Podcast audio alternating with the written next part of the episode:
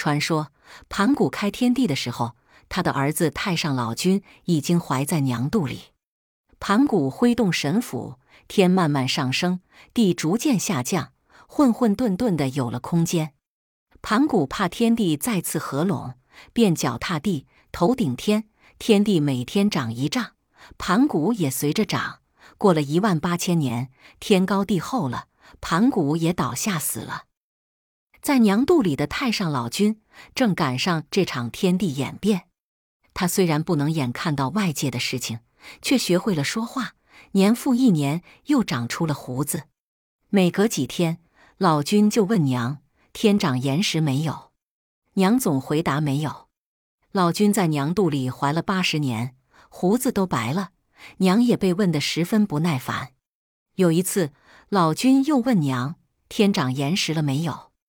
娘搪塞他说：“长岩石。”老君听说天已长岩石，就咬断娘的三根肋八骨，咕咕出世了。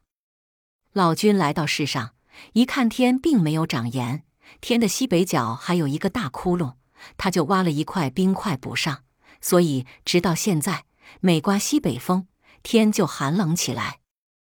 冰块补的天西北角，与自然生成的天很不合体，人们也都不愿看到天的面目。老君便脱下自己的蓝衫，遮在整个天上，以后天也就变成蓝颜色了。